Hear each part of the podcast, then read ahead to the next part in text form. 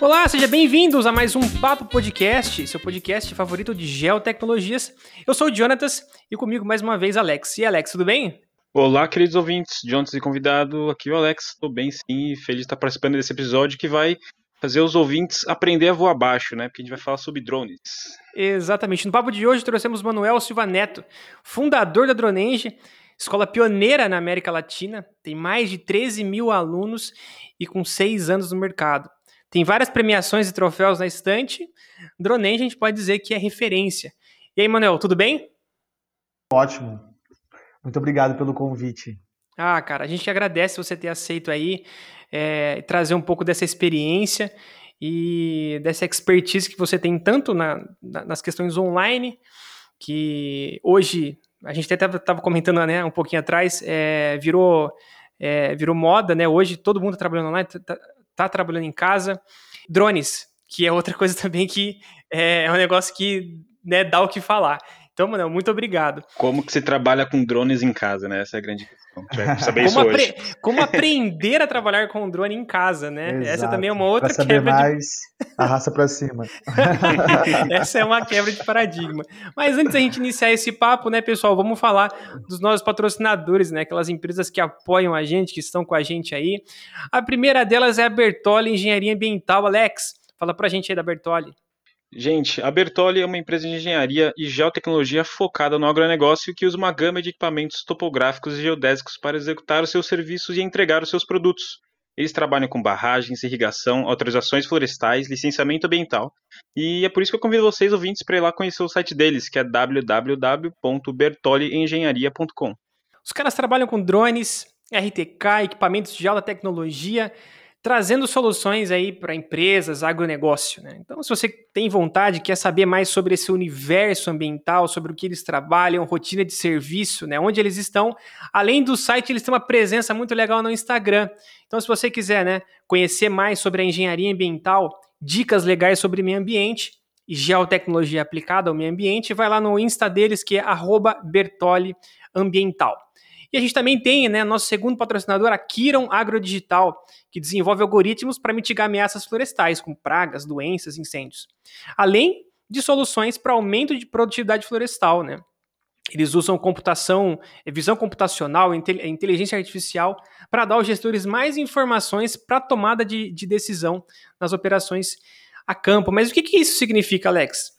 Resumidamente, Jonatas, significa que eles criam algoritmos que vão muito além dos famosos NDVI, FWI e de tantos outros indexadores tradicionais. A Kiron Agrodigital está em constante crescimento e já atua até internacionalmente em Portugal e nos Estados Unidos. Eles trabalham com produtores e empresas florestais, áreas de preservação legal, ONGs, empreiteiras, hidrelétricas, distribuidora de energia e até governo. Vocês querem conhecer mais sobre a Kiron, pessoal? O site deles é www.kiron.digital e sigam eles lá no Instagram é kiron.agrodigital. E também, né, mandar um abraço para nova para nossa parceira Portal para Construção, que sempre está divulgando os nossos episódios lá no, no Instagram deles. Um abraço para eles, para André. Muito obrigado. Bom, vamos lá, né? Vamos começar do começo. Manuel, conta pra gente aí um pouco da, da sua carreira, de quem você é, né? O seu, seu histórico aí. Bom, eu me formei em engenharia cartográfica, Presidente Prudente, né? me formei em 2012. E lá na engenharia cartográfica, no segundo ano de, da, da faculdade, no finalzinho do segundo, ano, do segundo ano da faculdade, eu fiz processo seletivo para entrar para a empresa Júnior, que é a EGCART, lá, a empresa Júnior de Engenharia Cartográfica. Aí eu acredito que isso moldou muito assim os meus próximos passos dentro da minha carreira, porque, na verdade, eu estava. É, eu acho que todo mundo sofre um dilema na hora de, de prestar um vestibular, porque eu acredito que pouquíssimas pessoas com 17 anos sabem exatamente o que vai fazer para sua vida, enfim. E aí você começa, enfim, tentar achar maneiras de, cara, como que eu vou tomar essa decisão, né? Ainda mais na minha família, tipo, não tem esse hábito de conversar sobre isso, né? Foi uma coisa muito assim, chegou o momento agora, pega o que você tem e escolha. E aí, tipo, eu gostava muito de publicidade, e também gostava de matemática, né? E aí eu fiquei meio que em dúvida do que fazer e tal, e acabei optando por engenharia. E só que sempre teve essa veia meio de publicidade. Aí chegou no segundo ano de faculdade, eu tava meio que, sabe, acho que vou desistir, não tô curtindo muito e tal. E aí quando eu entrei na empresa júnior, isso mudou muito cenário. Assim, tipo, eu comecei primeiro a ver a aplicação prática do que estava estudando, então quem faz engenharia sabe que é uma coisa meio utópica, as contas que você fica fazendo, aqueles monte de coisa, fica, cara, para que, que você vai usar isso e tal? E eu acho que falta muito isso também na faculdade, dá uma visão ampla do que vai ser. As pessoas já começam deep, pesado, e não, explica muito bem onde que isso vai dar. E aí, na, quando eu comecei a ver na prática o uso daquilo, sendo utilizado e como era feito, aí, nossa, para mim isso foi, conectou mais as coisas, me deu mais prazer de, de estudar. E além disso, eu também comecei a trabalhar como se fosse com publicidade dentro da empresa Júnior, entrei no departamento de marketing, trabalhava muito com, com isso dentro da empresa, fiquei três anos na empresa Júnior, no último ano fui diretor-presidente, e aí, dentro da empresa Júnior, foi que eu conheci o, é, o termo empreendedorismo, dei sobre isso, né? Então, a gente ia para os encontros de empresas juniores semestralmente. Então, foi quando eu comecei, tipo, a entender, a estudar um pouco sobre empreendedorismo. E naquela época eu já tinha meio que definido que eu queria empreender, assim, que eu queria abrir uma empresa, isso para mim era muito, muito claro. Meu pai é empreendedor, então eu já fui meio que criado dentro dessa cultura. E, e eu tinha essa vontade. Bom, quero. E só que meu plano inicial era assim: ah, eu vou para o mercado de trabalho, vou ficar, sei lá, trabalhando cinco anos, e aí eu saio e vou abrir meu negócio. Então, tipo, essa era a ideia inicial. Aí, logo quando eu me formei em 2012, eu tive uma rápida passagem em, em Vitória, no Espírito Santo, numa empresa de levantamento, que era responsável pela parte de topo, assim, né, da, dos pontos de apoio. Eu ficava gerenciando essa parte.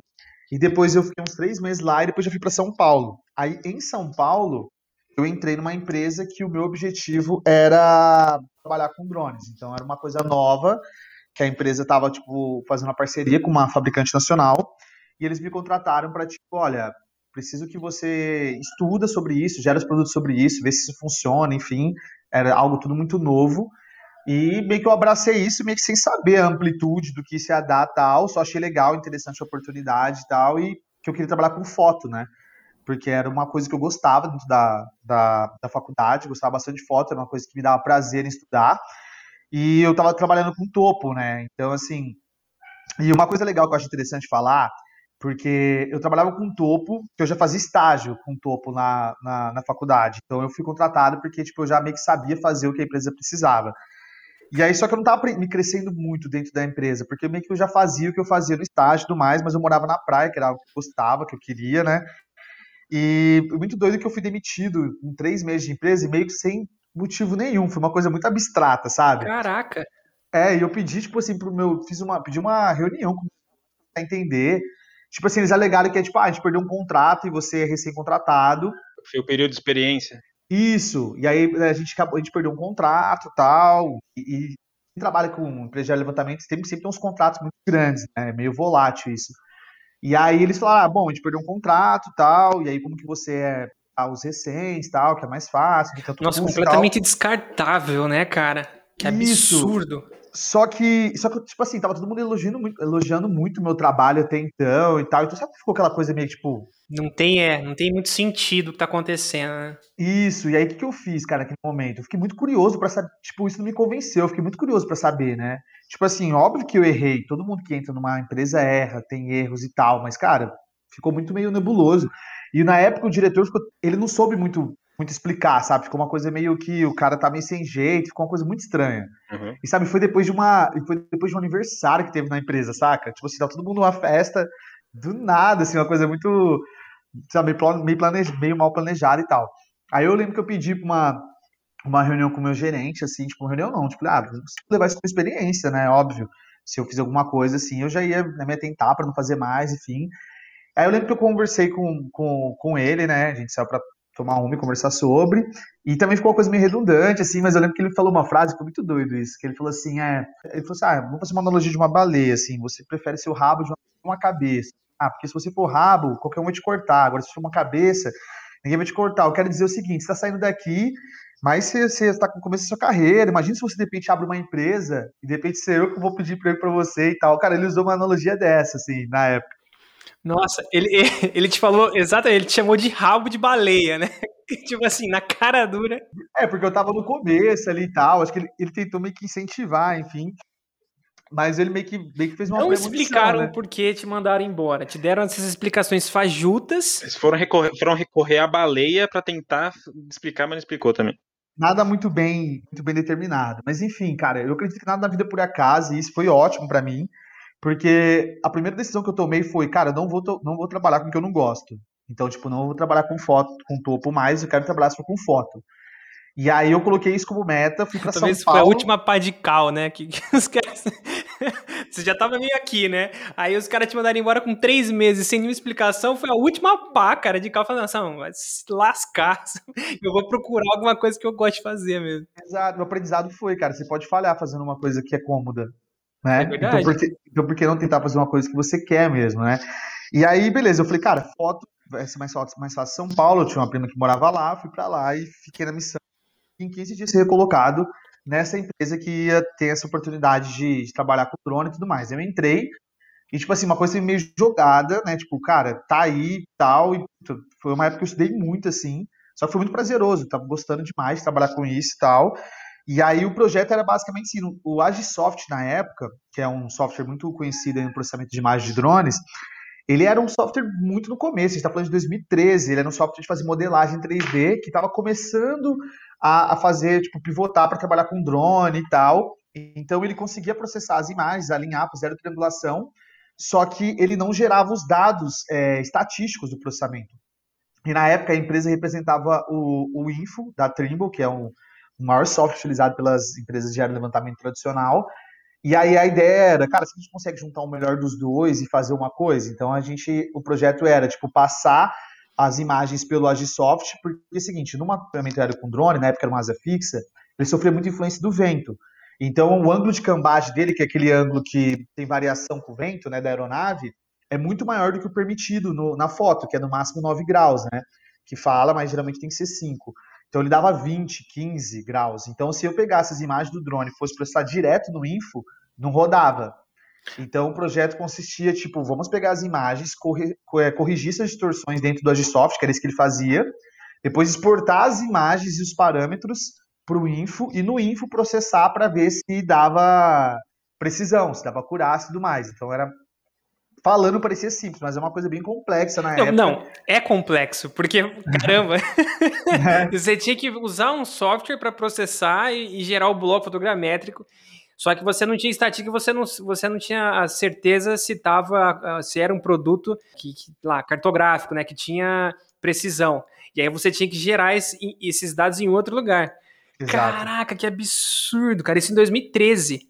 Isso. E aí, como que era isso, cara? Era tipo mandando e-mail pra galera do Agisoft pra entender como que era e mandando e-mail pra galera da Info, compartilhando informações e indo pra ver se a gente conseguia fazer rolar isso, lá, por uns quatro meses de, disso. E aí rodou e a gente conseguiu chegar numa precisão ótima, assim, e aí meio que validou o produto, né?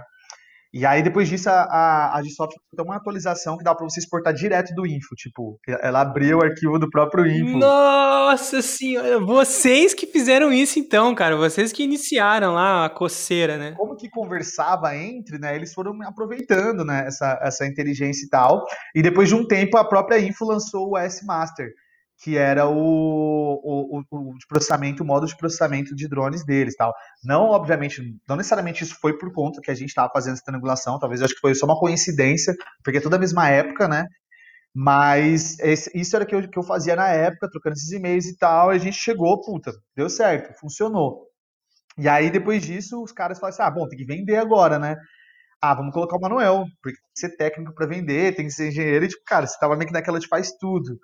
E na época eu fiquei meio puto, né? Falei, caralho, velho, como assim? Para comercial? Porque existe um preconceito, né? Tipo, dentro do, da engenharia para trabalhar com comercial. Tipo, não, não quero trabalhar comercial, quero ser técnico, técnico e tal. E aí eu falei, ah, beleza, né? Vamos aí e tal. Tava envolvidaço no projeto. E aí eu comecei a trabalhar na parte comercial e, cara, descobri que comercial é uma coisa muito foda. Porque comercial você tem contato direto com o mercado, né? Então, assim, tipo, eu ficava com contato direto, os caras traziam muita ideia, muita coisa, e, e, e dessa parte do comercial foi quando eu consegui ter a amplitude do que a tecnologia seria possível de fazer, sabe? Quando eu comecei a conversar e ver a possibilidade, as coisas assim, que eu nem fazia ideia, eu falei, cara, isso aqui vai revolucionar o mercado. Com certeza vai e tal, então já fiquei naquele, meu radar ligado, né? É, essa parte que eu queria entrar para perguntar, Manuel, porque você falou, né? Teve vários perrengues para você conseguir, né? Desenvolver realmente o drone. O drone estava chegando no mercado, nem os softwares mais conceituados tinham, né? Mas a questão que eu, tinha, que eu queria saber era se, quando você ia vender, né? Já que você fazia parte dos vendas, o pessoal tinha um preconceito, ou não sabia muito como é que era era tudo muito novo, ninguém fazia ideia do que era. Tipo assim, as pessoas sabiam tipo, das possibilidades, meio vagamente, assim, tipo, né, umas coisas jogadas, mas ninguém fazia ideia de, de, como fazer, assim, porque até então a fotogrametria era algo, tipo, só se via nos cursos de engenharia cartográfica, tem sete faculdades do Brasil, então era algo muito nicho do nicho, né? Só que eu comecei a perceber que a demanda maior nem era desse mercado, era da agricultura, era da construção civil, era de outros mercados amplos que o pessoal não fazia nem ideia do que, que era isso.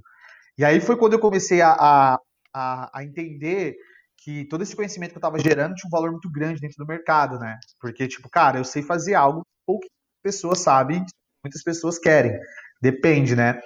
E aí, na, trabalhando nisso, bom, isso foi, foi moldando tal, e aí, tipo, o que, que a gente tinha que fazer? para conseguir vender, porque na época era algo caro também, tipo, sei lá, acho que a aeronave custava na época, sei lá, 150 mil, 180 mil, era algo assim. Obviamente, comparado com um avião, que são milhões, e toda a estrutura que isso, que isso influencia, ainda era algo né, relativamente barato, entre aspas. Só que para vender tinha que, nossa, tinha que fazer teste, tinha que ir pro campo. Então, assim, toda vez que ia fazer uma venda, tinha que fazer demonstração. O cara tinha que ir lá, tinha que levar esse cara para campo, tinha que fazer o voo, tinha que processar os dados, tinha que mostrar.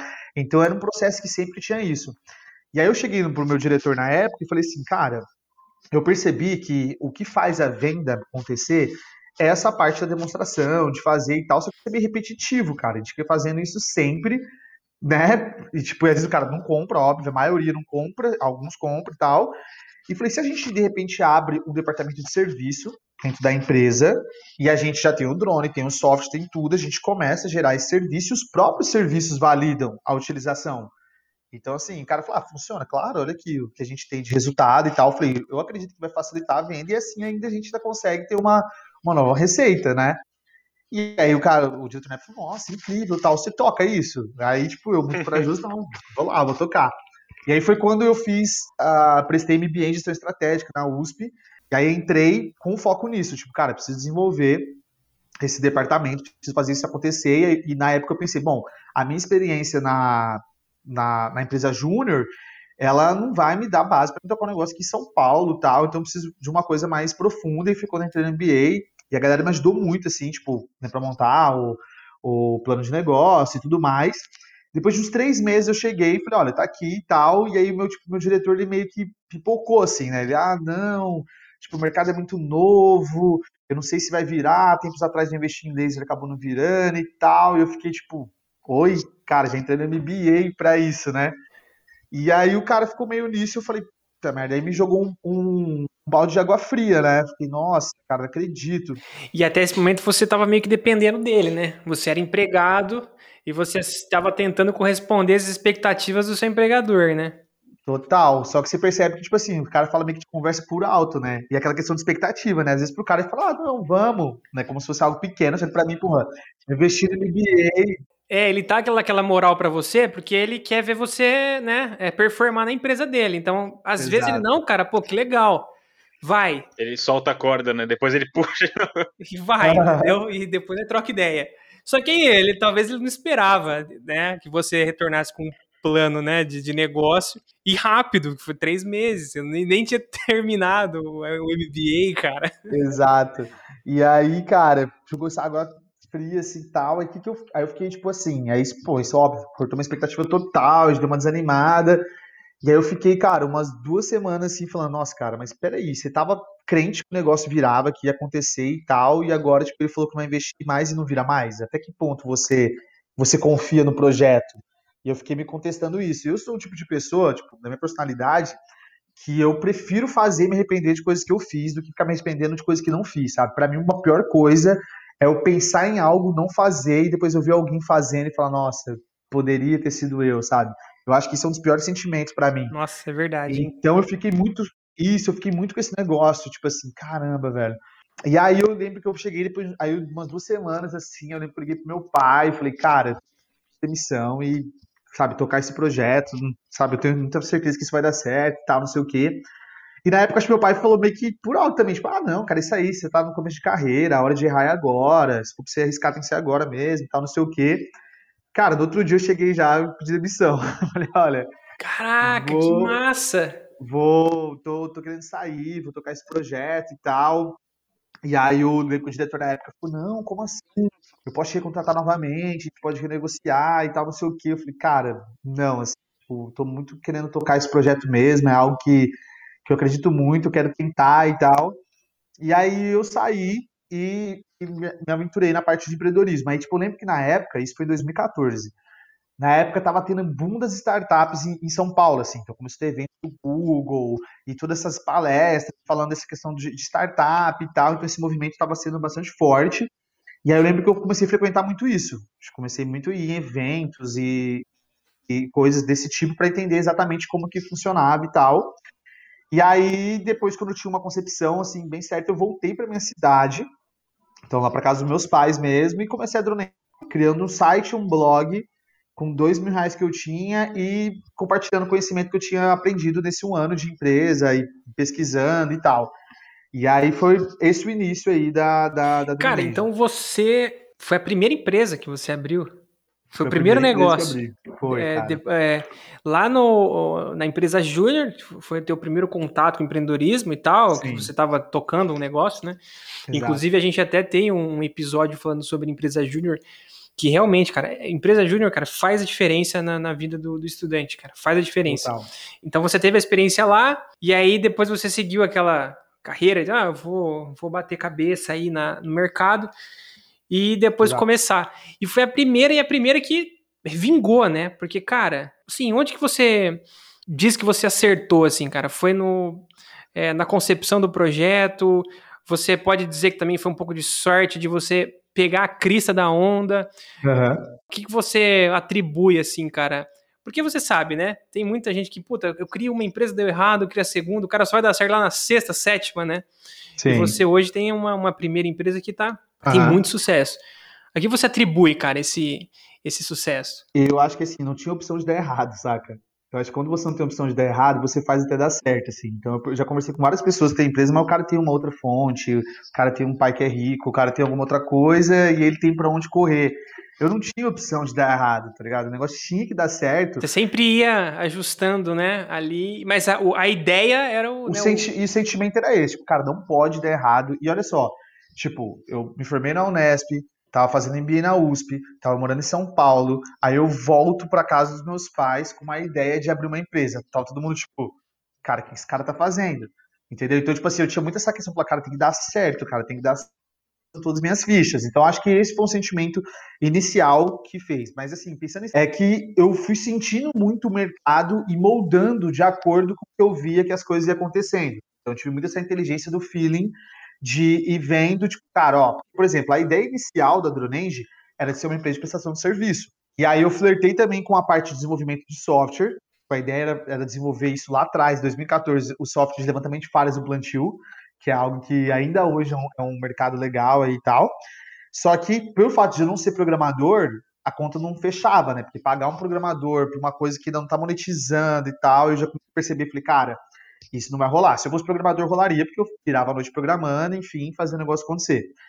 E aí, nesse meio tempo, eu lembro de ter visitado uma outra startup e os caras estavam programando, desenvolvendo uma solução. E eles falaram, cara, enquanto não está monetizando ainda, a gente pensou em, em criar um curso, a gente está ensinando aqui que é uma forma de, de manter. Eu falei, puta, cara, olha que sacada legal.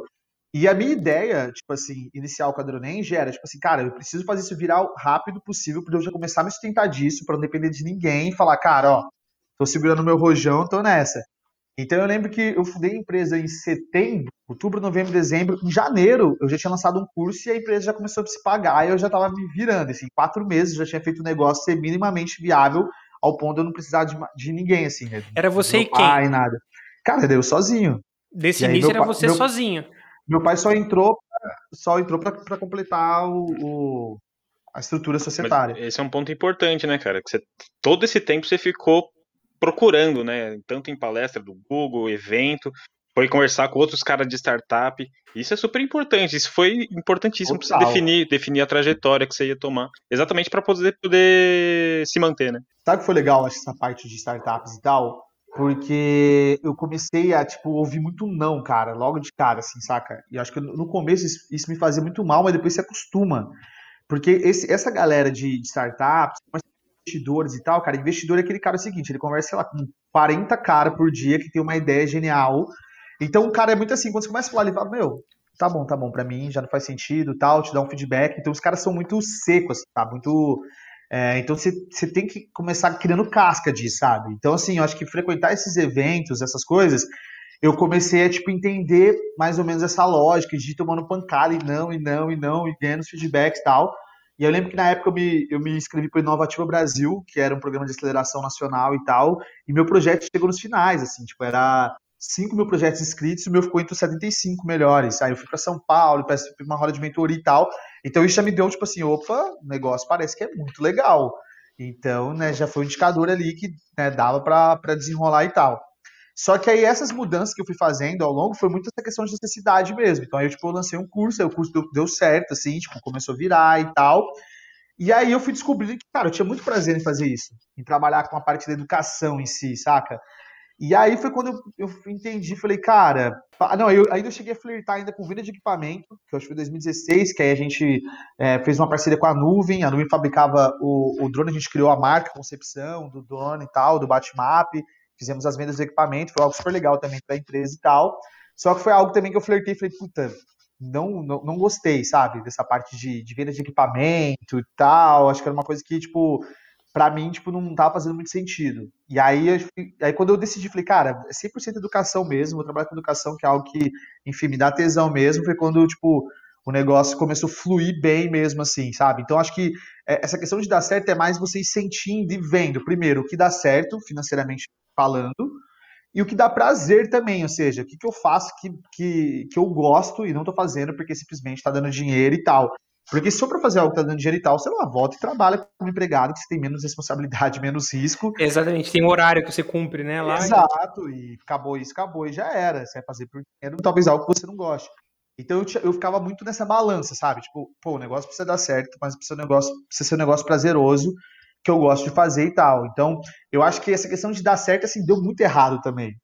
Só que se você fizer uma média, dá certo. É, aí, é, aí o que eu queria perguntar. Eu queria perguntar, cara, do desapego, cara. O empreendedor tem, tem que ser muito desapegado, né? Porque você teve a Dronage, foi uma ideia na principal, só que você foi testando o mercado para saber Sim. onde que se encaixava. E muitas vezes, se você tentar se bater ali no martelo, né? Ah, puta, ficar dando murro em ponta de faca, meu, você ia acabar se cansando ou a empresa não ia dar certo. Então, o, o, empreendedor também tem que ter esse negócio do desapego, né? Cara, eu acho assim, você tem que ser, você tem que ser insistente, mas você não pode ser apaixonado, sabe? Porque o cara que é apaixonado, ele fica muito esperando um milagre, não, cara, vai dar certo, as coisas vão acontecer. E eu acho que tem que agir muito com métrica, sabe? Eu acho que você tem que ser muito. Que nem, por exemplo, assim, quando eu comecei a Dronenge, eu escrevia conteúdo e tal. E eu lembro que era uma coisa assim, tipo, depois eu descobri isso depois de um tempo, que alguns dos meus amigos falavam assim, na época, ah, mano, eu abri uma empresa e tal, mas o cara tá morando com os pais dele, o cara não tem nem um carro para andar, que porra de empresa é essa e tal. E assim, só que eu tinha minhas métricas. Eu acho que isso é importante. Quando você tem as suas métricas, você sabe né, o que está fazendo, o que está dando indicador se está certo ou não, cara, não importa o que os outros vão dizer, você sabe o que está acontecendo dentro do seu negócio. E na época, que eram que as minhas métricas na época? Tipo, meu, quantas pessoas liam meus artigos, quantas pessoas baixavam meus e-books tal, isso estava crescendo, tipo, exponencialmente. Falei, cara, esse negócio tá dando uma coisa legal, tal. E meus cursos na época também começaram a vender mais e tal, então tinha, eu tinha as minhas métricas. E não eram métricas de vaidade, né? Então, tipo assim, eu poderia muito bem, né, pegasse meu, meu faço ganhar um dinheiro, já comprava um carro, falava, nossa, vou provar pra todo mundo que eu sou foda e tal, mas, cara, nunca foi sobre, nunca é foi sobre as pessoas, sabe? Uhum. É isso que eu falo, nunca foi sobre isso, foi sobre mim, sobre eu desenvolver algo que eu acho que, que faz sentido, eu criar uma empresa da forma como eu acho que faz sentido, enfim. Então, nunca foi sobre os outros. Então, eu não ficava muito me preocupando em, em criar métricas para os outros, era mais uma coisa de analisar o meu negócio mesmo. Então, nesse desapego que eu, que eu falo, é mais também dessa coisa de eu testar e eu falar, puta, cara, isso eu não tô gostando tanto. Tipo, ó, isso não dá certo porque não é, não é financeiramente viável, beleza. Isso é financeiramente viável, mas não é uma coisa que, que eu gosto de fazer, que me dá prazer e que me vejo fazendo.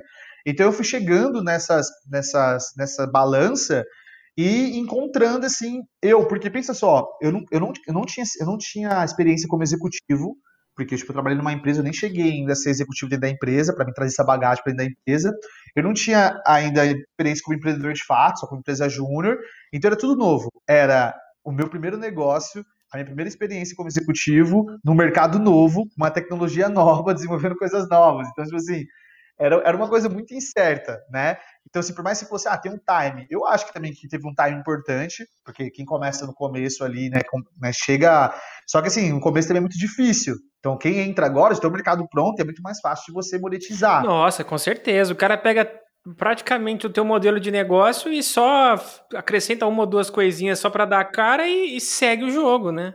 Só que aí no começo também teve essa questão de, de, Aí isso foi um aprendizado que eu tive muito quando eu frequentava esses eventos, de entender de marketing digital, de marketing de conteúdo, de informação de mercado e tal. Então eu apliquei muito isso também. Então, tipo, tinha uma estratégia bem traçada por trás. E isso acabou dando certo. A gente acabou se projetando, assim, coisas tipo assim, cara, tem uma, uma coisa bizarra que eu lembro que a gente estava no. Foi em 2015, eu abri em 2014, 2015, um ano ali de empresa. Eu lembro que eu fiz um e-book sobre aplicação de drones na agricultura. Cara, tava rolando AgriShow em Ribeirão Preto. Me ligou um cara falando espanhol, meio portunhol, que ele era, tipo, do governo da Colômbia, que ele tinha vindo pro Brasil na AgriShow, tinha conversado com o gerente de negócio da Jacto, e o gerente de negócio da Jacto falou assim: não, sobre drone aqui, essa empresa aqui, ó.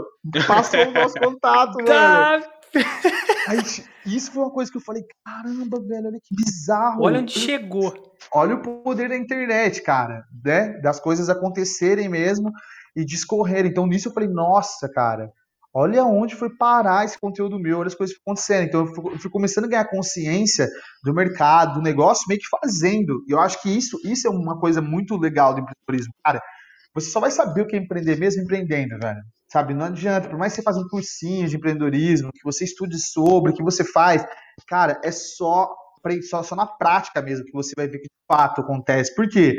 Porque não existe receita, cara. Existem boas práticas. Boas práticas existem. Só que é uma coisa muito única, cara. É tipo vida. Você dá cada um conselho de vida, cara. Cada ser é um ser único e as coisas acontecem é, pontualmente para aquilo ali. É igual um negócio. Cada negócio, pontos vão se conectando muito, muito é, especificamente para aquele negócio, né? Então, eram essas, essas métricas, essas coisas que eu ficava ligado e vendo, tipo, cara, tá dando certo, não tá? Isso aqui é legal, isso não é. E tem a questão do mercado também, né? Você tem que sentir o seu mercado, a sua vertical, aquilo que você Total. vai atacar. Total. A grande pergunta, na verdade, veio toda essa é. introdução, né? Como que você sua trajetória, a empresa mais ou menos que que ela foi, como que ela foi achando o seu caminho, mas que como é que você apresenta para o nosso ouvinte hoje? O que que é a DroneEng? Tá. A DroneEng hoje é uma escola ensina profissionais e engenheiros a utilizarem drones em projetos de engenharia. Então a gente atua na vertente de educação, de, enfim, ensinar o que as faculdades não ensinam, né? Então, e preparar a pessoa para o mercado de trabalho, seja como empreendedor, como profissional. Então, essa é a nossa vertente mesmo, assim, nós trabalhamos no mercado de educação dentro do mercado de engenharia. E é focado para algum grupo de pessoas específico? Cara, assim, o, o, o, a gente sempre fala que tem um o, sua persona ideal, que é, obviamente, o cara que ele é engenheiro, ou cartógrafo, ou civil, um engenheiro agrônomo, enfim, topógrafo. Só que, assim, é, esse mercado é um mercado que ele se abre muito para as pessoas que querem empreender, sabe? O cara quer ser autônomo, e aí isso começa, rompe um pouco essa bolha, e aí várias pessoas, tipo, que tem mais um perfil empreendedor mesmo, e fala, cara, viu a oportunidade e quero aproveitar. Então tem, a gente tem bastante isso. Aí não cabe aqui falar de perfil, porque tem gente de tudo quanto é tipo, assim. Tá certo, tá certo. É, isso é verdade. o, a Dronente praticamente bateu os piquetes da, da, quando se fala de educação dos drones, né? É, lá há seis anos atrás e tal, Sim. também mudando a, a, sua, a sua linha, né, a sua orientação e tal, até chegar no modelo de negócio que chegou hoje, onde é focado né, na parte de, de educação. Ser o primeiro, né, é, é bom, porque você aproveita essa onda, cara, mas e com relação, assim, à, à concorrência? E a, não pergunto da concorrência em si, mas como faz, cara, para inovar num, num, mercado como esse, cara, que é digital, que é orgânico, que cresce absurdamente, né? E, e, e o seu mercado é de drone, e que, que uhum. drone hoje, cara, é uma commodity absurda que, né? Você pode comprar drones pela internet, você pode fazer suas fotos, seus vídeos, você até pode, né, começar a construir alguns produtos cartográficos. Então fala pra gente, cara, de uhum. inovação, como se manter é, sempre aí, né, em, em, nos, entre, os, entre os primeiros? Cara, se tem uma coisa que eu vou falar que, tipo assim, acho que pode surpreender muita gente, cara. Eu sou um tipo de pessoa que eu não fico olhando o que meus concorrentes fazem, cara. Sabe? Então, assim, as pessoas às vezes me mandam alguma coisa, cara, olha isso aqui, olha, eu não tenho esse hábito de ficar, tipo, ah, deixa eu ver o que os caras fazem, porque eu acho que quem faz isso já tá chegando atrás, já tá você já tá querendo copiar uma coisa que já foi feita, o cara já viu. Então, assim, eu acho que inovação, cara, é você debruçar em cima do seu cliente, velho. Ouvir o seu cliente e entender o que ele tá precisando, sabe? Então, acho que essa aproximação com o seu cliente, ela é muito mais benéfica sinceramente você ficar tentando né, ver o que os outros estão fazendo e tal. Então, assim, e como que a Donate começou, cara, muita gente copia muita coisa nossa, cara. Assim, a estrutura de site idêntica. Eu lembro quando eu fiz a, a, o meu primeiro site, você entrava assim, cara, os mesmos tópicos, as mesmas formas, era é muito igual, a gente que usava até as mesmas imagens e tal. Às vezes as pessoas assim pra mim, tipo, olha essa pessoa aqui, ela te copiou. Eu falo, cara, tem que segue, cara, eu não vou ficar perdendo tempo, tipo, indo atrás de quem copiou, não copiou, cara, meu foco é outro. Então, acho que essa parte da inovação é mais nesse sentido mesmo, é de entender o seu negócio e, mais ainda, entender o seu cliente, quais movimentos que ele está fazendo, o que ele está tá precisando e tudo mais, Aí eu acho que você consegue inovar.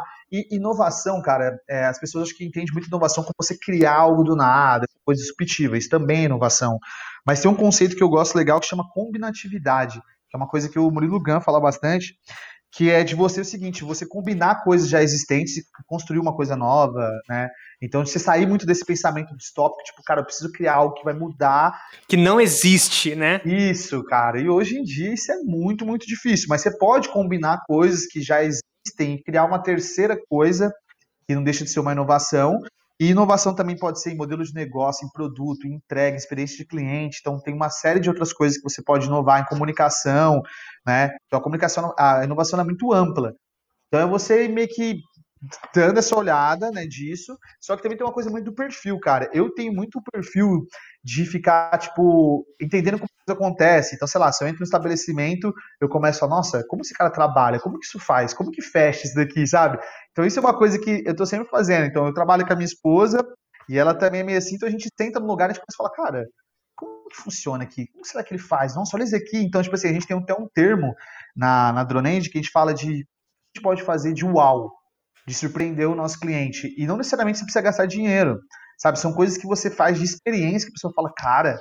Tipo assim, por exemplo, a gente entrega um Moleskine no curso presencial e tem uma dedicatória minha na capa do, do, do Moleskine. Quando o cara abre, nossa, uma coisa escrita pro cara, à mão, com o nome dele, tipo, sabe? Tipo, é uma, é, então são coisas, são detalhes ali que você pega. Então, sei lá, já fui para um evento presencial que no, no banheiro feminino eles escreveram de batom, tipo, você é linda do jeito que você é, sai daqui sorrindo. Nossa, e cara, umas sacadas. Olha que sacada. Cara, que assim, é, não parece nada, mas você vai ver, a pessoa vai estar tá falando desse evento daqui duas, três semanas, não é? Quantas pessoas não sacam o celular, tiram uma foto e faz um post disso? Putz, tipo, exatamente. Olha, entendeu? E o cara não gastou nada, um batom para escrever. E não é necessariamente criar uma coisa do zero, você só. Entendeu? Inovou na experiência, saca? Que é algo que você leva pra vida. Então, assim, são vários tipos de coisas, detalhes. Então, assim, se eu sou surpreendido com uma inovação, eu já falo, puta, dá para aplicar isso. Então, assim, e, e essa, e essa, e eu acho que o empreendedor ele tem que ter esse feeling de estar sempre com o radar ligado, cara. Em qualquer coisa fala, cara, dá para me colocar isso na minha empresa, dá para me fazer isso. Então, lembro que a primeira vez que, por exemplo, que a gente foi na, na Drone Show como expositor, eu falei, cara, vamos fazer umas, umas sacolas bonitas com logo e tal. Na época a gente estava fazendo campanha do Batmap, porque todo mundo vai pegar as outras sacolas do evento, vai colocar dentro dessa e vai ficar andando com essa no evento. Tipo, olha essa. Mano, tava todo mundo andando com a nossa, com a nossa sacola no evento que inteiro. Genial, cara. Entendeu? Que genial. Então, são, são coisas que você, tipo, vai se ligando que faz, faz total diferença para uma campanha em si, para o posicionamento e tal. Então, acho que o, termo inovação é mais nesse sentido mesmo, de você ficar, e se, né? E se? Se eu pegar esse daqui? Se eu pegar esse daqui? E se eu tive uma experiência totalmente, né? Que nem esse daí foi um evento que eu fui, de arquitetura, se eu não me engano, sabe? E, tipo, não mentira, foi de marketing, que eu fui no evento de marketing e aconteceu isso. Eu falei, olha que incrível. Aí, baseado nisso, teve a ideia de fazer um dedicatório no Moleskine, que não necessariamente é a mesma coisa, mas falei, puta, olha que legal isso e tal. Então a gente trouxe esse termo, cara, que a gente pode fazer de walk, uma coisa barata, só que, que, que não, não necessariamente você gastar dinheiro, porque senão a galera fica muito pilhada em ficar comprando coisa, né? Não, vamos comprar um negócio de não sei o quê. Então é, é você trazer mais para as coisas dos detalhes mesmo, sabe? Acho que isso faz muita diferença. É, eu senti já que a sua, sua, sua, sua pegada de, de, de, propaganda que você tinha antes do vestibular tá, se, aflor, se aflorou, né? Total, cara. Eu comecei a trabalhar com, com publicidade na Dronage no começo, porque eu fazia todo o marketing. Então é aquela coisa assim de você também ter essa, essa adaptabilidade de você, tipo, cara, dá para fazer várias coisas, sabe? Então eu fazia, eu fazia engenharia e trabalhava com marketing na, na empresa Júnior. Tava fazendo as duas coisas que eu gostava, sabe? Então, ah, acho que isso é uma característica minha também, de não ser muito fechada, assim, sabe? Eu sou uma pessoa muito aberta para tudo. Aí isso acaba, eu acabo bebendo de várias fontes. Eu lembrei, só para fazer um apontamento, Jonas, que eu lembrei que a gente ah. gravou um episódio com o Diego Barreto, CFO da, do iFood, e ele comentou exatamente o que você falou. Não fica olhando pro concorrente.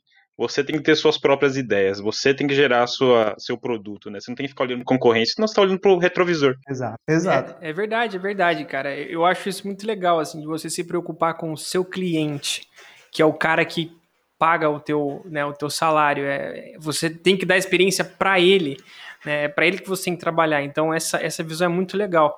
E, e você sabe que você está dando certo quando outras empresas copiam o teu modelo, né? Então você fala, pô, legal, cara. Exato. Eu tô aqui na frente, tem pessoas que estão chegando agora, estão me usando como modelo, pô, então alguma coisa legal eu estou fazendo. Exato. E outra coisa também com relação à experiência, é, é aquilo que você acredito que você tenha colocado aí em prática quando você criou o curso presencial, né? Hoje não consegue mais por conta da pandemia, mas até tempos atrás você tinha turmas presenciais, né? Então você aproximava é, essas, essas pessoas da sua escola, né? Dando uma experiência totalmente diferente, é, imersiva para essas pessoas, né, cara? Conta um pouco dessa, dessa sacada aí. Cara, acho, acho que foi muito nessa linha aí também de o que, que, a gente pode fazer de experiência. E é, e é, uma experiência realmente incrível, cara. A gente tem feedback, assim, tipo, absurdo, porque os caras, tipo, aprendem se divertindo e tal. Então a gente focou muito nessa parte de, de experiência mesmo. Aí, obviamente, eu participava de outros, de outros cursos também, em outras, em outras vertentes, e ia bebendo dessa fonte. Mas o, o curso presencial ele é uma coisa que ele acontecia durante o final de semana. Então, sexta, sábado e domingo era uma imersão total, aonde os alunos ficavam tipo no, no, no hotel ali e tal. E aí a gente, por exemplo, inovações. Antigamente as, a, as comidas, eram, as refeições eram servidas do hotel, o cara ficava meio que clausurado. Aí a gente, aí lembro na época que teve uma pessoa que, que entrou na Durante trabalhar no comercial, e aí ele trabalhou com eventos também e tal, e ele falou, cara, é caro a refeição aqui no hotel, será que a gente não poderia, tipo, levar nos restaurantes, fazer um tour, de repente sobra dinheiro até pra fazer uma van. Eu falei, cara, faz as contas aí, se der, a gente faz. Aí ele me trouxe, ó, conversei com o restaurante tal, conversei com a van e tal, e cara, ó, vai ficar praticamente o que a gente gasta tal. Eu falei, não, beleza. Aí a gente começou a promover um tour gastronômico. A gente fechou parceria com alguns restaurantes legais da cidade, assim, que já tem uma experiência, uma comida legal. E aí é uma van, buscava os caras dentro da, do hotel, levava. Então, na, no primeiro, que era na sexta-feira à noite, como é que era o primeiro contato, a gente ia fazer, não, é, bebida liberada. Vamos fazer bebida liberada, por quê? Porque a galera já meio que pegava uma amizade mesmo, já criava apelido, ou fulano de não sei o quê. E aí já, já criava uma conexão mesmo com a galera. Então o curso fluía assim, sabe? E aí rolava várias coisas, já rolou parceria, já rolou sociedade, contratações e cursos nossos, muito por promover essa experiência do contato, das pessoas, né, ficarem ali. Então isso é, isso é uma coisa legal que a gente fez, infelizmente na pandemia a gente resolveu. Não é seguro fazer, nem hoje em dia eu acho seguro fazer assim. Por mais que tenha uma, algumas liberações aí para restaurante e tal, a gente não está fornecendo. E está focado só no online mesmo. E vamos ver, né? Assim que tiver uma vacinação em massa aí, a gente de repente retorna. Não, eu, eu acredito que, que essa, esse tipo de, de experiência pro, pro aluno, cara, é fundamental, assim, né? Primeiro, pra, eu acho que assim, o cara tá lá, né, com, com os professores, conhecendo o time, né? Da, da Dronenge, sabendo, né, quem... A, a, às vezes a, a, pessoa até já assistiu é, vídeos, cursos, né, já até fez. E é muito legal quando a pessoa vai e conhece aquele cara, pô, você que estava gravando o curso e tal, é muito, muito legal isso, sim, é uma experiência sim. muito bacana. E outra coisa que eu queria perguntar, que você falou, né, é, muitas vezes não é necessário você criar essas tendências disruptivas Mas uhum. como você está sempre na vanguarda, né, cara, da, da inovação, é, muitas vezes surge é, algumas disrupções, como, por exemplo, topografia com drones, que uhum. gerou certa... não sei se eu posso falar hate, haterismo, hater, não sei, mas que é, causou um certo impacto pelo termo. Uhum. Alguns saudosistas, é... eu, tava, eu tava seguindo essa, essa thread, né, cara? Eu falo, cara, Sim. como que pode, cara? Os caras fazendo um negócio tão, tão explicado, né? Por que, tem gente que, que é, é difícil, né, trabalhar com, com esse tipo de inovação ou aceitar, né, essa, essas terminologias novas? Sim. E, e como é que foi, cara, essa, essa, essa thread da, da topografia com Sim. drones, cara? Cara, é, é, eu volto naquilo. A gente ouviu nossos clientes, a gente percebeu que fazia muito mais sentido para eles, né? Essa forma de entender do que necessariamente falar ah, aerofotogrametria com drones e tudo mais. E, cara, essa questão de hater, de pessoas, cara, eu convivo com isso desde o começo da empresa, então isso pra mim é uma coisa tão, tão corriqueira, assim, sabe? De nego comentar umas coisas sem noção, de nego falar umas coisas. Pra você ter uma ideia, eu lembro quando eu fui participar com essa, com essa empresa ainda que eu tava, numa, numa drone show, e chegou, aí a gente estava lá falando de, de estar com drones, no começo, talvez só tinha duas pessoas, só tinha duas empresas dentro da drone show inteira que estavam falando disso. E aí chegou um cara na época que diz ele que era professor de censuramento remoto da USP e tal, não sei o quê. Cara, o cara entrou no, no, no stand e começou a falar umas par de merda pra mim, assim, falando que não dava para fazer fotogrametria com drones, como que eu tinha coragem de, de fazer isso, que não sei o que, que eu tava prestando de serviço pra comunidade, tal, tal, tal, tal, tal. E aí eu peguei, cheguei e falei pra ele assim, cara, peraí, tipo, eu engenheiro cartógrafo, eu sou formado, eu sei o que eu tô falando, assim. Aí o cara ficou batendo nessa, mas peraí, você já testou? Aí ele falou assim, não, mas a, é, a, própria, a própria ciência fala que não é possível, não, não, não. Eu falei, cara, então talvez essa seja a maior diferença nossa. Você tá muito na teoria, eu fui lá e testei. Eu vi que funciona. Então é por isso que eu estou aqui falando. Eu tô falando de algo que eu fiz, provei e está aqui, entendeu? Eu não estou ah, trabalhando com exposição e tal. E aí ficou muito aquela coisa de ego do cara. Eu falei, cara, o que, que você quer? Você entrou aqui, você tem um objetivo, né? Porque se for entrar só para ficar falando isso aqui, desculpa, eu vou deixar você aí e vou trabalhar. Vou ficar aqui ouvindo você falando isso. Ah, não, eu quero contato dessa empresa de drones. Ah, então tá aqui o contato tal, fique em paz. Então, assim, isso é, foi algo que eu já lidei, cara, desde o começo, assim, das pessoas virem falar, falar, falar um monte de coisa.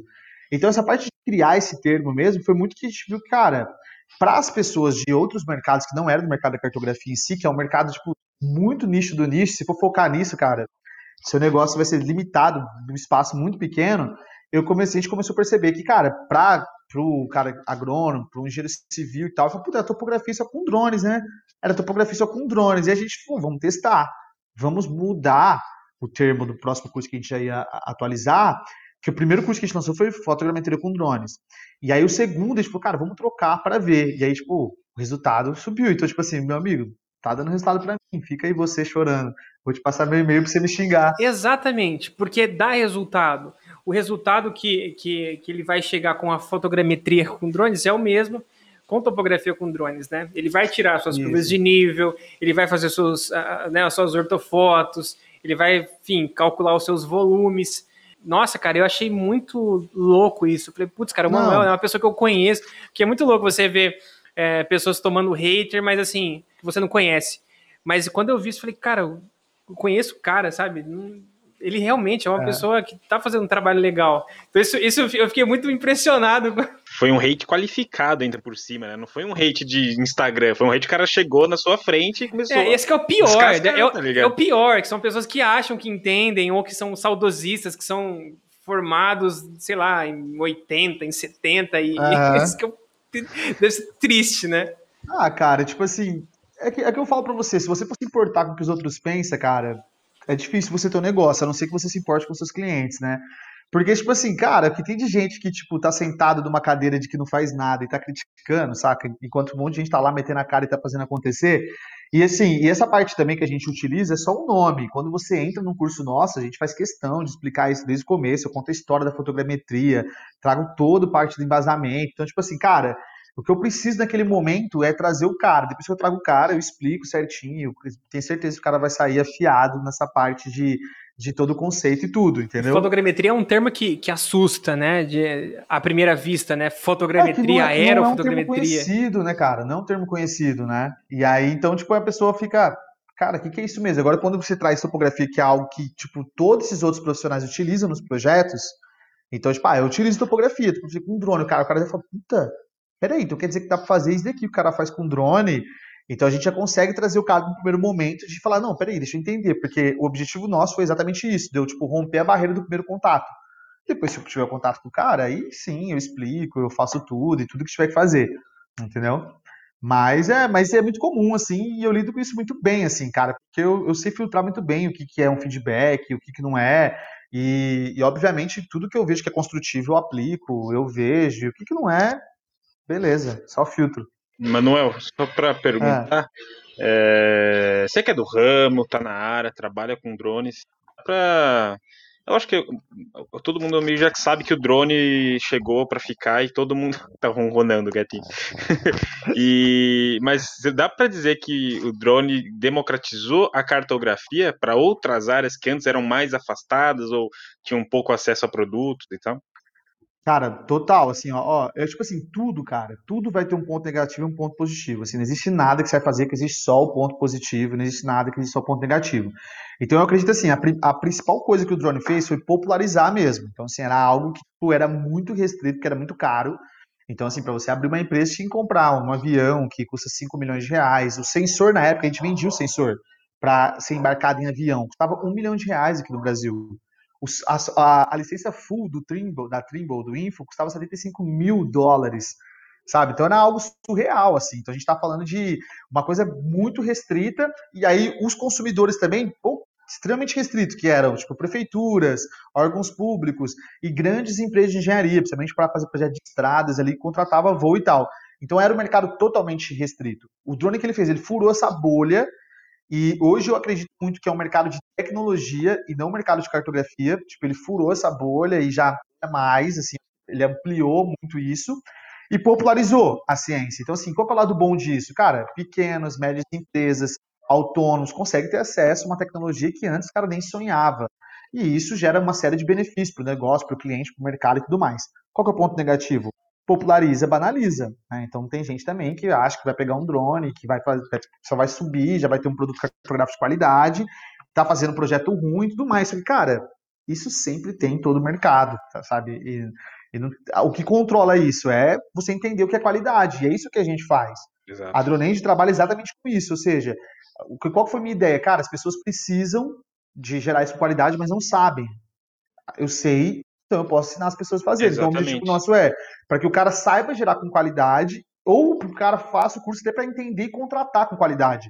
Porque se o cara não sabe o que ele está contratando, como ele vai julgar o que ele está recebendo? Exatamente. Então, o, no, o, nosso papel, ele é isso. Então, eu acho que o drone, de fato, ele popularizou, ele democratizou tudo mais. E o lado negativo é que, cara, tem várias pessoas fazendo trabalhos ruins e tal, e que o mercado está aí. Aí o próprio filtro do mercado, que é fazendo um bom trabalho, vai se mantendo e vai continuando e tudo mais. É, e nós três somos filhos da Unesp, a gente sabe como é que é feito um cálculo de qualidade de produto cartográfico. Né? Com certeza, com certeza. Sofremos né? bastante com isso. e a gente ensina isso, a gente bate muito nessa tecla, sabe? Porque, tipo assim, de fato, os nossos alunos só vai ter sucesso, cara, se ele fizer isso. E, tipo, para mim só faz sentido se o cara tem sucesso de fato, porque é isso que vai fazer eu vender mais, assim, não é tipo, ai, vou sair vendendo um monte de curso. E, cara, se o cara não pegar isso e não aplicar, ele não vai falar para os outros que ele fez um curso comigo e o curso mudou a vida dele ou mudou a empresa dele.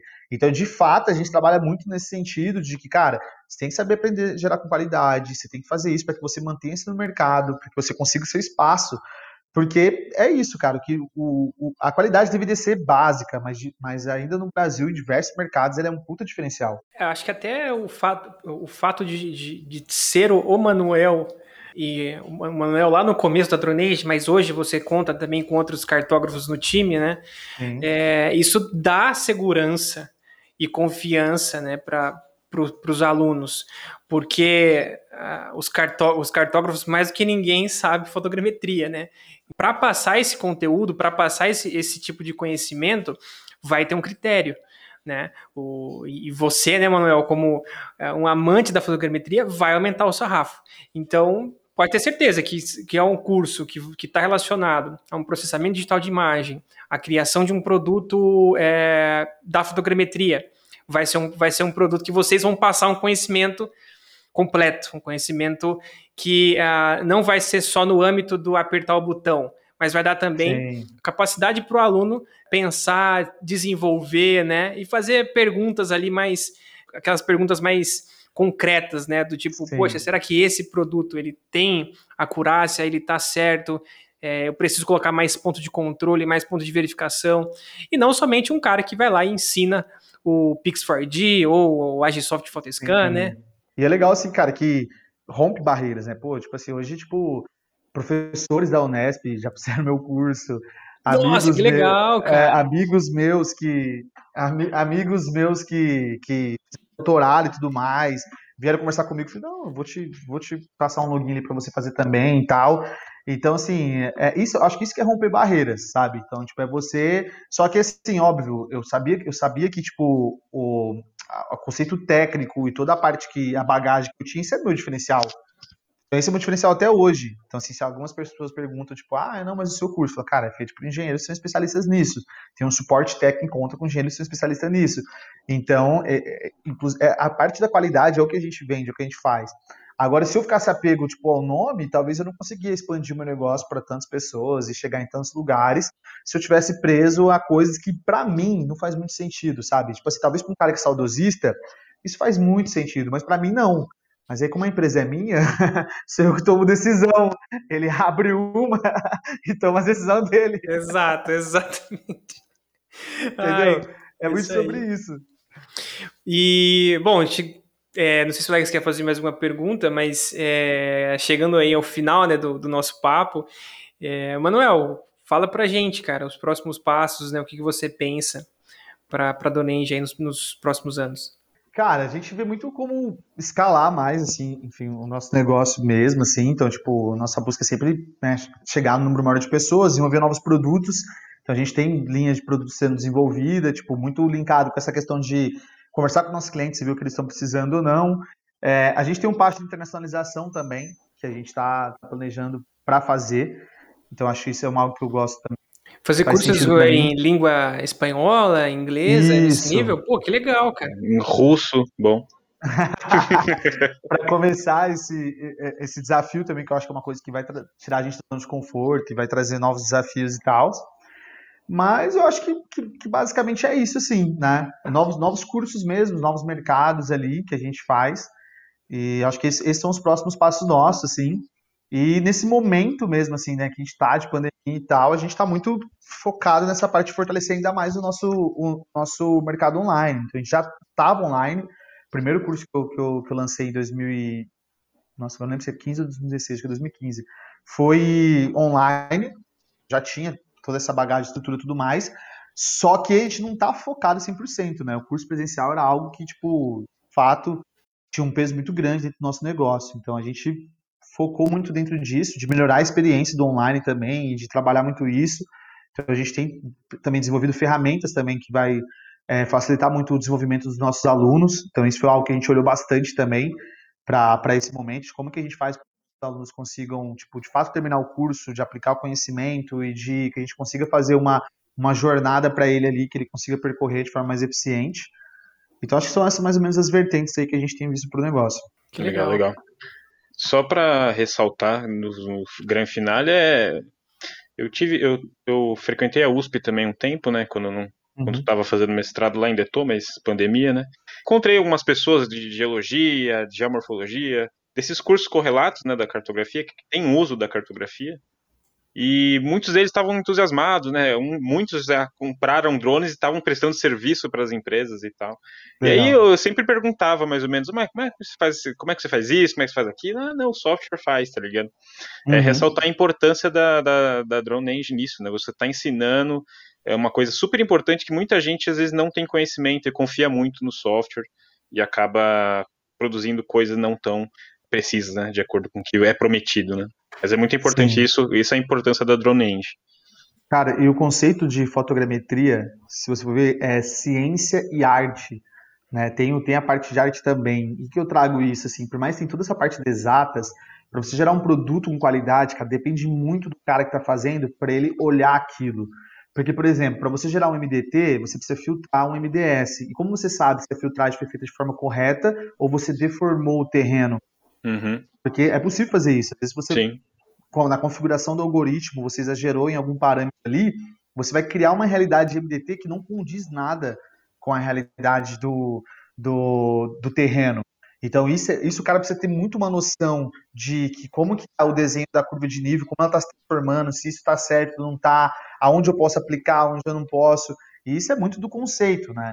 E aí, tipo assim, tem muito essa polêmica do tipo do cara, ah, mas ah, mas sei lá, se a pessoa não é engenheiro, se a pessoa tal, eu falei, cara, então, mas se você é engenheiro, você tem essa habilidade ainda maior de gerar produto de qualidade, cara. Isso é o mínimo que eu espero de você. E se você é engenheiro e você tá com medo de um cara que não tem engenharia, desculpa, você é um péssimo engenheiro. Porque você tem que bater no peito e falar assim, eu sei isso daí. É, cara, é a mesma coisa assim, tipo, né, de o cara que o cara que é engenheiro civil e falar, ah, mas agora mestre de obra. Porra, se você é um engenheiro civil e se você tá comendo a concorrência de um mestre de obra, cara, me desculpa, mas você tá, tá jogando um jogo que não, que não é o seu jogo, você não entendeu muito bem a sua, a sua posição, entendeu? Então eu acredito muito nisso, assim, então, tipo, por mais que isso acaba às vezes rompendo barreira e pessoas que vão fazendo de, de outras áreas e tal, cara, eu, eu, acredito que não faz parte minha de ficar fazendo isso, tá ligado? Tipo, tipo assim, não, você pode, você não pode. Cara, para mim o conhecimento é algo que ele é vivo, ele é público e ele tem que estar tá rodando aí. E aí eu, eu, acho que o mercado tem que ter o critério de saber o que é bom e o que não é bom, entendeu? O que, que é certo, o que, que, o que, que não é certo.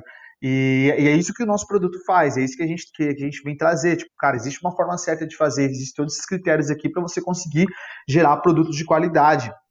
Né? E aí o mercado ele vai se desenvolvendo mesmo, vai fluindo mesmo, a gente não tem muito controle disso, né? As coisas vão simplesmente acontecendo. Então, de fato, é uma coisa que é, a, gente, a gente traz muito isso, a gente traz muita importância disso, eu ressalto isso sempre, de que tem que ter qualidade no, no, nos produtos, que é isso que vai, vai manter a pessoa no mercado. Só que, cara, cada vez mais, se vocês prestarem atenção, tipo, no movimento da educação, não, não no, no, movimento da cartografia, mas, cara, a educação cada vez mais ela está se transformando num, num, Tem até um termo que chama lifelong learning, né? Que é de você aprender durante toda a sua vida com conteúdos é, focados de nicho, do que não necessariamente você ficar fazendo uma 4, 5 anos de um curso, porque, cara, as coisas estão mudando tão rápida que você vai entrar com um objetivo, em um ano mudou tudo, e já nem faz muito sentido o que você está fazendo ali naquele, naquele momento, sabe? Então, por quê? Porque, cara, a dinâmica muda muito da, da forma como a gente consome, da forma como a gente produz, de tudo, entendeu? Então, tipo assim, hoje em dia é muito, é muito mais assim, ah, por exemplo, em vez de fazer toda uma, uma pós em finanças, eu posso fazer, por exemplo, um curso só de gestão de caixa, posso fazer um curso só de, de fluxos de entrada e saída, então posso fazer coisas pequenas que tem muito a ver com o que eu estou vivendo naquele momento. Aí depois daquele momento vai me, vai me gerar novas demandas e eu vou procurar novas coisas nichadas para aquilo que para aquilo que eu estou procurando para aquilo, sabe? Então, por exemplo, uma experiência minha, quando eu entrei na, no MBA da USP era dois anos, aí eu entrei com um objetivo, que era desenvolver aquilo na, na empresa. Quando eu mudei para tipo fundar a Dronenge, cara, em oito meses de curso eu estava querendo desistir. Por quê? Porque não fazia sentido nenhum que eu estava aprendendo e com a necessidade que eu tinha na Dronenge. Então, tipo, eu tava, tipo, estudando por conta própria, procurando um monte de coisa, pesquisando, porque eu tinha que trocar Drone Engine e levando o MBA para me formar. Porque, tipo assim, tipo, no tava tá, aprendendo... O MBA ali tava só pra, sei lá, pra um diploma, né? Porque... Não, porque meu pai ficou puto, né? Como assim? Não, você vai largar um negócio na USP, não sei o que, começou, termina e tal. Só que na prática mesmo, tipo, por exemplo, eu tava aprendendo finanças no MBA. Só que, cara, naquele momento na Dronage, eu estava estudando sobre marketing, sobre vendas, sobre atendimento, sobre coisas que no MBA eu fui aprender lá no final. Aí lá no final eu estava precisando de vendas. Então eu estava consumindo material de trás, estava vendo outras coisas, sabe? Então ficou aquela coisa assim, tipo, de grupo de debate mesmo. Então eu explorava muito essa questão de grupo de debate, que tinha várias pessoas inteligentes ali de diversos outros mercados, mas o conhecimento em si, para mim, naquele momento, ele ficou desconexo, sabe? Então, assim, eu acho que a, função do conhecimento ele vai ser cada vez mais de, de nicho, assim, sabe? Tipo, então, de alguém fazer uma curadoria para você. Então, na internet tem um milhão de coisas, só que se você for procurar, tá tudo desconectado. Alguém vai chegar para você e te dar uma linha de, de raciocínio, que é o que, por exemplo, a gente promove na Dronenge. Eu te dou uma metodologia, passo a passo, para você seguir e chegar aqui. Isso faz o quê? Acelera o seu aprendizado. Você pode aprender sozinho, se demorar um tempo, vai errar um monte de coisa, ou você pode criar algo que vai te guiar ali, que é específico para aquilo. Ah, mas surgiu uma nova demanda. Cara, tem algo específico para isso. E aí você vai fazendo isso e montando o seu background todo ali, sabe? E um cara que se senta numa graduação hoje achando que isso é tudo, cara, cara é, ele tá perdido. É isso que eu ia falar. É, daria até um outro podcast. Né? A questão da, do diploma, né? Poxa, hoje eu acho que você encher a estante e a parede de diploma pode ser que não te dê nada, né? Você tendo capaci é, capacidades específicas, você pode ser muito mais útil numa empresa, como um gestor, como um executivo, até como um analista, é, e, ou, na, ou você to, to, tocar o seu próprio projeto. Mas você uhum. buscando aqueles conhecimentos específicos para montar a sua, a sua base de conhecimento e, e você Exato. tocar o seu projeto. Eu mesmo fiz, fiz a pós em drones no, uhum. lá na, na Paraná, que eu é, teve algumas pessoas que fizeram, principalmente pessoas da cartografia que fizeram e não gostaram. Eu uhum. acredito que pô, foi legal, deu uma visão ampla, só que de certa forma, pô, acho que foram dois anos que talvez se eu pegasse esses dois anos e colocasse em outro lugar, com, por módulos que eu iria utilizar, né, na, talvez iria ser mais, é, mais útil, né? Uhum. Então entra essa discussão, né, do número de diplomas que você vai é, guardando ao longo do tempo, né? Sim, sim, cara, é porque assim, eu acho que o diploma, ele é muito como se fosse um, um, um, convite para você, de repente, entrar no lugar ou concorrer a alguma coisa, sabe? Se você passar de algum processo seletivo, pode ser que esse diploma ele te dá a chance de você concorrer, às vezes você é não tiver filtro, o cara né? É, você tá fora. Só que, cara, hoje tem internet, cara. Você pega o seu LinkedIn e enche de coisa que você faz, cria um portfólio ali, qualquer um pode entrar e falar, cara, cara olha é que legal a experiência esse cara, olha o é. que esse cara sabe fazer. Cara, o cara não vai nem perguntar onde você foi formado e nada. Ele vai ver um, um resultado que você fez que faz sentido na empresa dele e falar, cara, vou convidar aquele profissional. Então, tipo assim, eu acho que é, você ter essa autorresponsabilidade de você construir sua carreira faz muita diferença, cara. De você usar a internet a seu favor, tipo, cara, pega lá seu LinkedIn, coloca isso como portfólio seu total. Coloca ali projetos que você fez, resultados que você teve, qual foi a função que você fez no projeto, o que, que você teve. Pra quando o cara entrar e falar, cara, esse cara é incrível, eu quero, eu quero esse cara. Porque às vezes, às vezes você é um cara foda, mas ninguém sabe disso. Ou é, quem sabe, a gente, são a gente usa, é, a gente usa mal as redes sociais. É. A gente usa muito mal, cara. O LinkedIn, por exemplo, é uma baita de uma rede, cara, de, de contatos Total. que você. que as pessoas vão estar lá, cara. Tipo assim, a tua vida profissional aberta. E você recebe convite, cara. Exatamente. Você usa de forma inteligente. As pessoas vão te convidar. O cara vai chegar de você te mandar uma mensagem privada e te falar: olha, estamos precisando de alguém como vocês. Tem interesse em saber mais? Sabe? Cara, imagina que delícia, né? Você receber uma mensagem dessa, né? Tá vendo? Então são coisas assim que eu acho que a gente tem que se atentar muito nessas mudanças, nesses paradigmas e tal. E se você for um cara muito saudosista, você talvez não saca isso, sabe? De que, cara, as coisas mudaram. Eu preciso me adaptar porque as coisas mudaram, sabe? Eu, eu acho que isso é importantíssimo. No empreendedorismo, então, isso é essencial, assim, total. Se você não for um cara que você se adapta, difícil, acho que eu, eu, o meu conselho é que para você não empreender, Porque eu acho que Porque é você, é não tem, é... você não tem uma, uma característica básica que precisa, que é de, de a gente fala, dá um jeito, você precisa dar um jeito. E se você é um cara que é, é preso muito em uma direção, você, cara, esquece todos os outros, os outros caminhos possíveis, cara. E o dar certo são esses caminhos que você arrisca e que te coloca mais à frente, sabe? Porque, tipo assim, fazer o arroz com feijão vai te dar o arroz com feijão, entendeu? dificilmente você vai conseguir despontar alguma coisa fazendo o que todo mundo faz e fazendo o básico. O básico te dá o retorno básico. Vai ser alguma coisa que você pega ali e fala, cara, eu vou arriscar nisso aqui. Se der certo, vai dar muito certo. Se der ruim, vai dar ruim. Vai ter um prejuízo e tal. Só que se acerta a mão, isso te coloca muito à frente. Aí sim, isso vai te dando uns game change dentro do seu negócio. Que aí, quando eu falo, quando você passa uma régua, as coisas falam, puta, deu muito certo. Mas dá muita coisa errada também, óbvio. Não tem como você inovar e não errar, acertar é. de primeira. Exatamente. Eu, pelo menos, dificilmente consegui fazer isso. Tem que dar então, é importante. Né? E isso, é importante você, tipo, o processo, sabe? Tipo assim, errei, mas tá, o que, que isso me ensinou? Me ensinou que aqui não é para ir e que talvez aqui é, deixa eu ir pra cá. Não, é, aí você vai ajustando, aí chega uma hora que você fala, puta, meu, aí é aqui, aí você acelera. Aí acelera, acelera. Vai chegar um momento que você fala, putz, isso aqui não, não tá rolando mais. É momento de fazer uma outra. E aí você vai, nisso você vai construindo, você vai indo. Acho que o empreender é isso, cara. É uma montanha russa que você tem que ir passando, indo, indo, indo, acertando algumas vezes, errando várias outras vezes também. Só que eu sempre falo isso, cara, o importante é passar uma regra, sabe? Ficou saldo positivo? Beleza, manda ver. Passou uma régua, deu saldo negativo? Cara, você precisa fazer alguma mudança mais drástica ali, senão o negócio ele vai, vai acabar afundando, sabe? Então é, é muito esse jogo mesmo do, do solta, aperta, solta, aperta, solta, aperta, e no final das contas o negócio está montado ali, tá rodando. Fantástico, fantástico, meu. Uma, uma, uma, breve, uma breve aula, né, de, de como lidar com empreendedorismo, a pressão, inovação, é, desapego, resiliência. A gente poderia aí ficar horas e horas falando so, é, sobre isso. Inclusive, né, quero deixar aberto, cara, o nosso podcast para você, é, para Dronenge. Pode vir aqui participar. Eu, eu acredito que você já, é, já deva ter feito né, algumas, algumas lives é, na Dronenge Talks, né? É, alguma, algo, algo parecido no, no estilo de, de, podcast. Mas, cara, sempre que você precisar, quiser trocar uma, ideia, vir divulgar alguma coisa nova, um papo sobre geotecnologia, que nosso podcast está aberto, cara. Adorei esse, esse papo aqui com, com você. Cara, maravilha. Nossa, eu agradeço muito também o contato, eu gosto muito. Se puderem ver que eu falo pra caramba, né? O negócio do tempo voou aqui. Cara, e é voou, bom. Voou. Nossa, a gente. Mesmo. É, cara, a gente não fez pauta, né? Que é, é, é o nosso, né? A gente é o nosso estilo aqui. A gente vai sentar e conversar. Sim. E, cara, a gente não ficou um minuto pensando numa pergunta. Foi super gostoso, foi super legal, cara. Agradeço demais mesmo a tua participação. Maravilha, eu, que agradeço, muito legal, parabéns pela iniciativa, já escutei alguns de vocês aí, alguns, alguns episódios, parabéns, muito legal mesmo.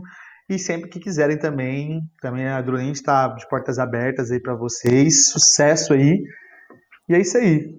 Divulga a Dronage, fala o Instagram, o site. Ah, vamos, vamos lá então. A Dronage já está no Facebook como Dronage BR, vocês vão encontrar lá. Também estamos no Instagram como Dronage BR. Estamos no LinkedIn também, se está Dronage lá vai encontrar a gente. É, são as, as redes que a gente está mais ativa, assim. A gente tem o nosso blog, que é blog.dronente.com.br, que a gente traz é, matérias técnicas semanalmente. A gente tem no YouTube também, o nosso canal também lá é Dronenge, né, o nosso user, então também tem vários vídeos lá que a gente faz e tudo mais. E a gente também tem e-mail, né? Então, de repente, se cadastra o nosso e-mail no blog e tal, a gente vai mandando e-mail para vocês ali frequentemente sobre esse assunto de que envolve o universo drones aí, e cartografia, topografia e tudo mais. Perfeito. É isso aí, pessoal. Ficamos por aqui com esse episódio maravilhoso, né, da falando da Dronenge sobre empreendedorismo.